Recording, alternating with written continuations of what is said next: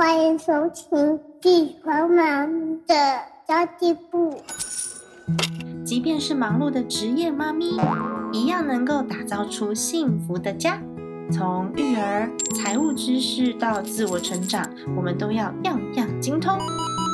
我是精算妈咪 Sandy Two，我会在这里透过自己自身经验的分享，以及访谈各个领域的专家达人，让你跟我一起打造属于我们自己的理想生活。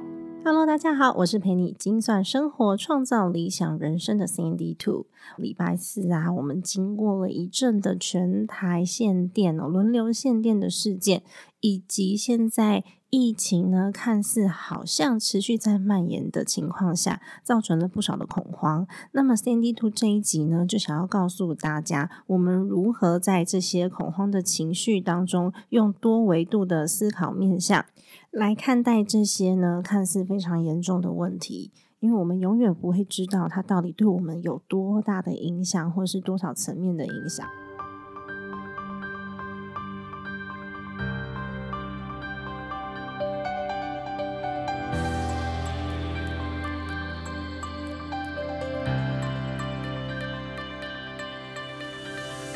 那么其实蛮多人哦，在第一时间呢就会开始抱怨，但我觉得其实抱怨是最没有用的一件事情诶，我们人在抱怨的时候啊，往往都只能看到问题的一个点而已，所以在思考的时候，如果可以更宏观的看待这些问题的话，往往呢，我们就会发现，哎，原来影响层面不只是我们看到的这样而已哦。先来说说，嗯。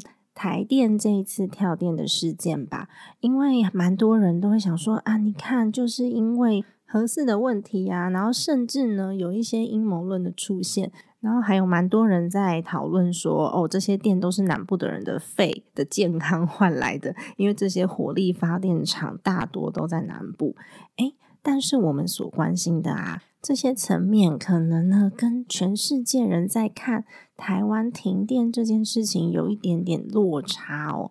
为什么呢？因为我们所关心就是民生问题嘛。但是台湾停电，你知道它会影响到全世界的经济吗？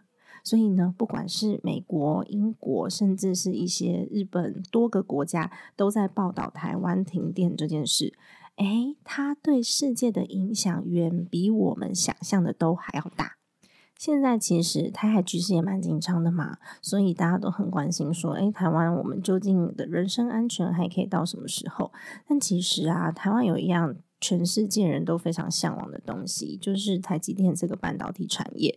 半导体产业呢，才是真正台湾的护国神山，因为它的影响非常非常的巨大，它可以影响到全世界的一些经济活动，譬如说手机啊、平板啊，甚至我们在玩的游戏、车子的生产，然后还有军事用品的生产，这些供应链全部都跟。半导体的生产的产能有极大的关系，所以它其实就关系到全世界的一些生活啊、民生啊，甚至是军事啊，各式各样的生产设备。其实呢，非常多的人都很担心。所以台湾的电力供应啊，如果直接去影响到了我们半导体产业的话呢，其实对全世界的经济都会有非常非常大的影响。这就是为什么呢？全世界这么多的媒体在报道台湾昨天的限电事件。其实这个呢也蛮关乎于台海的安全的，因为其实现在就是因为台湾的半导体价值非常非常的高，而且它关系到几乎全世界每一个国家的经济动能，所以才会这么多的人、这么多的国家愿意支持台湾，多多少少会有一些政治因素啦，会去牺牲到我们的权益。但其实我这一集真的想要告诉大家的，就是我们在看待某一件事情的时候，不要太钻牛角尖。所有的事情都要把它延伸成一个事件来看待。就是用多维度的角度，不要去着眼于某一个点。那这样我们就会很容易的自怨自艾，然后呢，就把自己想的好像很委屈、很可怜。有时候我也会很生气，说：“哎，这些政治人物怎么可以为了一己私利，然后做出很多好像看似我我们看起来觉得不太恰当的判断？”但是你想一想，有时候我们真的也没有办法很全面的知道究竟发生什么事，所以我们还在为了说：“哎。”我没有办法吹冷气而生气，我觉得这个思维模式会阻碍我们看事情的角度跟广度，然后也会让我们的格局呢变变得比较局限。我建议大家在思考问题的时候啊，可以朝几个面向去想。第一个是你可以把时间拉比较远一点，时间轴拉远一点，就跟我们在看股市大盘一样，上上下下，上上下下嘛。但是你把时间呢，只要一拉拉到二三十年，它是持续一直往上，对不对？所以时间轴拉长，你看事情的角度，诶，那整个线性图就会长得不一样了，对吧？我们很容易困在当下的困难，就像我们现在啊，如果回头去看我们第一次谈恋爱失败那个时候的情绪，你就会觉得哇，那个时候怎么这么嫩啊？这个情绪被无限放大，好像发生一件很可怕的事情一样。但是呢，我们现在呢，把这个问题放到十年之后，搞不好我们就会恍然大悟，很多事情其实当下并不是什么大事，就是想远一点啊，你就内心比较不会这么纠结啦。然后再来是呢，我其实。还蛮建议大家，就是如果说你在思考一个问题的当下，你要想一想，我有没有更好的解决方法？如果我没有更好的解决方法呢？那么提出解决方法的人，他的方法就是最好的方法。这也就是为什么呢？有很多事情，诶，政府发布出来消息，我就选择相信，因为他们有我看不到的角度。这个观念呢，其实根深蒂固的是从以前公司经营的经验上面得来的。因为其实公司经营也是有方方面面的的讯息要顾嘛，然后也有诶，厂商之间可能有一些往来，那合约上面的利益，或者是有其他的呃其他生产面的问题会产生，那。千亿法就有可能会动全身啊！但是呢，我们底下的员工永远都在抱怨公司的政策，然后甚至呢，还有一些比较呃基础的员工，他就会想说：，哎，这些主管每天在那边走来走去，走来走去，我们都要端菜那么辛苦，我们还要去搬果汁这么累，为什么他可以赚比我多的钱？为什么我做了这么多的体力活，然后我赚的钱比他这边走来走去还要少？但其实我们都不知道对方承担的到底是什么，然后对方承担的压力、决策，然后还有他需要的各方面的能力，有营运的能力、管理的能力，各式各样，还有面对挫折的能力、沟通的能力，甚至呢，我们有没有办法呢达成公司目标 KPI？这些都不是搬果汁的那一些人可以决定跟影响的，所以他们的思考面向就会比较不够全全面。那当然，我不是说所有就是做体力活的人都。不好，我是说有这样子思维的人就不太好，因为像我自己，我也会下去搬果汁啊。如果有需要的话，我觉得这就是方方面面你都要去思考到。那如果说有你想不透的问题，而这些问题呢，又是从你的主管，甚至你的老板，甚至你的国家的这些官员们发布下来的消息，他们一定会有你看不到的面相，跟影响很大的事情会发生。位置越高，其实责任就越大，也越重。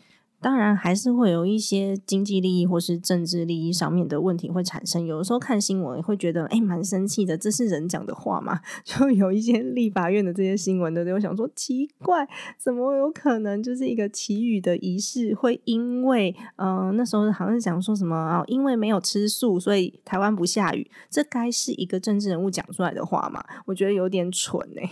所以这种呢，就会觉得说，哎，为什么我们选出来的人素质会这么不足？但是是我必须说，的确，这些做决策的人，他们有他们的为难之处。毕竟，你一个决策下来，一定会有人牺牲，一定会有人获利。只是哪一个牺牲可以对整体的影响来说比较小，这就是我们要去做的选择。那那些被牺牲的人呢，一定很生气；那那些获利的人呢，一定很开心。这是正常的事情嘛？所以有时候我们是换个角度看事情哦，而不是说啊，所有事情都要正面思考，所有事情都要正面思考。我个人是觉得啦，有点欺骗自己的感情，也欺骗自己的内心，因为真的不是所有事情都很正面。但是如果说你用多个角度去思考的话，或许这个愤怒或者是这个不安、这个不平的情绪就不会一直持续在我们内心。但其实这次的全台大限电就是分流停电，让台湾。大家首次陷入到疫情以来最大的恐慌，就是缺水啊，像呃，好像台中已经停水停了两三天了。那么停电啊，然后还有股市跟着大跌，跌到多只股票都跌停板。然后疫情似乎呢每天都是十个十个，然后今天还听说二十个，然后似乎就是一直在蔓延，所以。大家都陷入一阵恐慌，然后你看卫生纸跟泡面又卖完了，哦天哪，好可怕哦！但是我什么都没买啦，因为我不觉得台湾会陷入缺物资的状态。台湾的口罩的内需是非常足够的，然后呃卫生纸也是，我们自己有生产。的能力呀，其实要比较担心的还是通膨啦，因为像是饲料玉米涨了四十四 percent 这件事情呢，我不知道大家有没有感觉？很多人会觉得啊，没关系，我不吃玉米。但是呢，饲料玉米是用来做什么的？它是用来养殖所谓的鸡、鸭、猪这些。嗯，肉类产品的，也就是说呢，肉跟着之后也会开始涨价啦。那肉开始涨价怎么办呢？它的供应链有什么？有餐厅，然后有其他的食品，它要用到肉末的，通通都会一起涨。呃，四十四个 percent 蛮可怕的，其实。所以，当我昨天听到大家在那边传来传去，然后呃，我们家有一个长辈，他还放音档给我听，说哦，他的什么呃家人是在台大医院服务的啦，已经传出来说有四十几例啊什么的，很多的声音都出现了，有音档，有文字，然后有图片，一大堆消息都引来更大的恐慌，甚至呢，还有人传了一支影片说，哎，台湾有一个什么电子大厂失火，哇，天哪，这一些。消息通都是负面的消息，你说我会不会不担心？当然不可能不担心啊！你看又有孩子，我有的时候我都会想说，诶，这么动荡的时代，我让我的孩子生生长在这样子的环境，其实我也蛮恐慌的。那我到底要不要再生第二个？这其实都会有一些影响，但是呢，请大家相信中央指挥中心给的讯息，其他散播讯息这件事情只会造成社会更多更多的混乱。我相信指挥中心一定有事情是所谓的隐匿不说的，但是这个隐匿不说呢，就很像呃我们。当爸爸妈妈，有时候我们发生了一些困难，或是我们正在很沮丧，或是我们正在面对一些很大的冲击的时候，我们也会稍微去平心静气，让自己面对孩子的时候呢，是情绪稳定的。我相信大家一定会这么做。那私下我们会做什么事？私下呢，我们会一直去想办法。看看有没有更好的方式。那当然，如果说已经有更好的方式了，我们就去解决。那如果没有更好的方式的话，我们想要跟大众沟通、跟孩子沟通，我们就会去选择我们要怎么说才能让伤害变得最小，对吧？因为恐慌一旦产生啊，会产生非常非常可怕的事情。有人觉得不安，就会开始去抢食物、抢甚至抢钱，然后或者是有些人就觉得哦，我放弃奋斗了，反正就是那种反社会行为的那种人格会出现，然后就开始不戴口罩，因为戴口罩其实很闷嘛。然后这些人想说啊，我放弃了啊，反正已经这么严重了，我就不要戴口罩。会不会有这种人？一定会有。所以到时候呢，我们散布了这么多恐慌以后，疫情会更难控制，而且会延伸。更大的社会安全的问题跟治安的问题哦，大家有可能在路上就开始哎，看到看到有人去超市买了面。诶，就把它抢过来，因为他买不到，有没有可能？有可能。所以，如果说我们没有办法去改变这样子的事实，然后现在我们可以做些什么才是重点？我们可以做些什么去帮助到这个疫情停止蔓延，甚至蔓延速度减缓？这个才是重点。因为无论确诊人数是一个、两个、十个还是二十个，我们身为一般市民，我们可以做的事情其实就只有那一些而已。所以要让大家呢都遵守规则，然后我们一起把这个病毒抵抗在外，才是真正有帮助的事情啊！不然我们散播那个消息，感觉好像你看我知道第一手消息有这么严重，然后呢，然后我们就会造成更大的恐慌啊。所以其实我看到这些报道上面有很多的呃确诊者，他们的确是蛮无辜的。那我也会担心说，我们自己出门在外是不是要更保护自己？因为毕竟家里面也有也有宝宝，然后也有我们自己关心的家人啊。那但是做一些没有贡献、没有帮助，甚至会伤害社会的事情，我觉得就停止吧，就先不要做了吧。做好自己能够做到的事，这才是我们思考的格局。那我们可以做什么呢？我们可以好好的爱我们的家人呐，我们可以去亲亲我们的宝贝啊，我们可以更珍惜在一起的时光啊，因为永远都不知道未知什么时候会到来嘛。那你就去做一些你想做的事情。像我今天中午我就叫了炸鸡来吃，因为很久没吃了，最近都在减肥啊。我想说，嗯。我又跟我跟我弟弟跟我阿跟阿俊讲说，嗯，我觉得世界末日要到，是开玩笑的啦。我说我觉得世界末日要到了，所以我要吃炸鸡。如果这是我生活在这个地球上的最后一天的话，我想吃炸鸡。但是这些是开玩笑的语言啦。那。我所要表达的就是，我们要完成自己想要做的事情，然后让自己生活的更好。那当然，这一次呢，因为疫情蔓延的比较广嘛，所以我们要控制住疫情，的确是需要一些时间的帮助。所以，除了戴口罩、戴口罩、戴口罩以外，有几个防疫的重点哦，是我呃在英国的妹夫他们就英国的经验，因为英国其实封城封了非常非常的久，然后到现在疫情也都还持续，所以他们呢整理出了几个非常重要的重点给我们。第一个就是触碰耳鼻口，就是你在碰你的耳朵、鼻子跟嘴巴之前。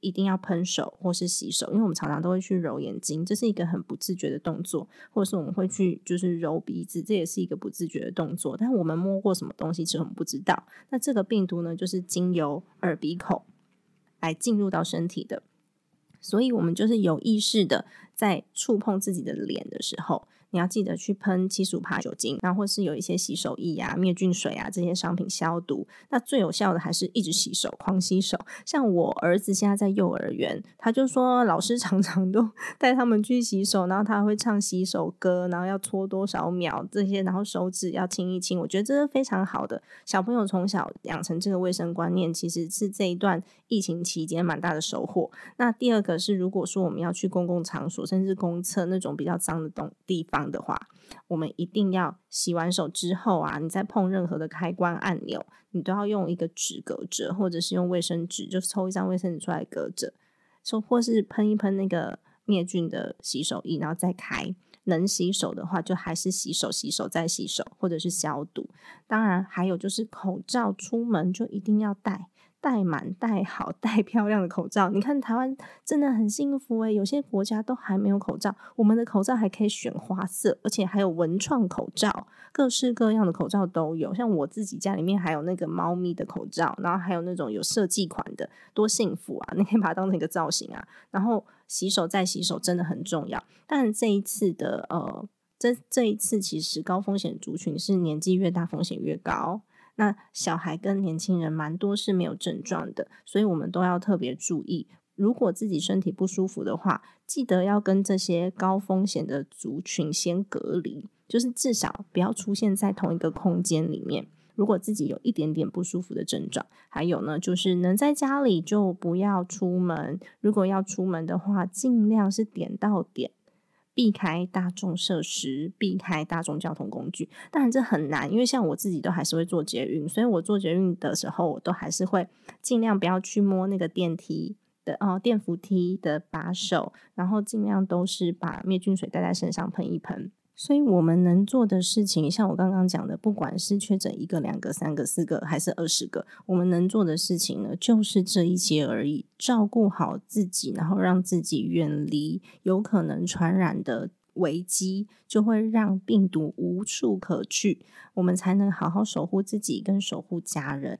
这就是我们能做的事情，就这么简单。千万不要去散布一些还未经证实的消息哦。因为我们没有办法知道，就是听到这些消息的人他是怎么想的，那有可能会造成非常不可预测的影响。因为很多时候，我觉得我们看的是同样东西，比如说我把我的手放在前面，然后大家看的都是一只手，但是呢，我们却不一定知道对方在想什么，因为我们过去的人生经验不同啊，家庭背景不同啊，工作的经验也不同啊，这些就会在我们的。我们思考的方向以及思考的角度上产生了一些影响。那每个人看到的世界，同样的东西就会不太一样。像我的手放在前面，有可能有人看到是我的戒指，有可能有人看到是我的掌纹，有可能看到觉得我哎，你的手好小。那有人看到说，哎，你的手上怎么长了汗疱疹？哎，你的手指甲为什么会呃？比较圆，所以每个人看到的东西都不同。那有些人呢会选择包容，包容不同的意见。但是呢，有的人呢，他喜欢别人来认同他，并且他的内在挫折感 非常非常的低，就是没有办法去容忍不认同这件事。所以我们都知道，我们面对这些不同的意见跟想法的时候呢，我们自己要怎么样去看待？这个就是我们自己的格局喽。好的，那么今天呢，紧急录了这一集，就是因为我想要宣导一些比较正面的观念给大家，然后也希望大家不要太恐慌，然后记得要收听我的节目哦，帮我的节目 Podcast 按五星好评，让这个节目可以被更多的人看见。家庭理财就是为了让生活无虞，分享这集节目，让更多的朋友透过空中打造属于自己幸福的家。我们下一集再见喽，拜拜。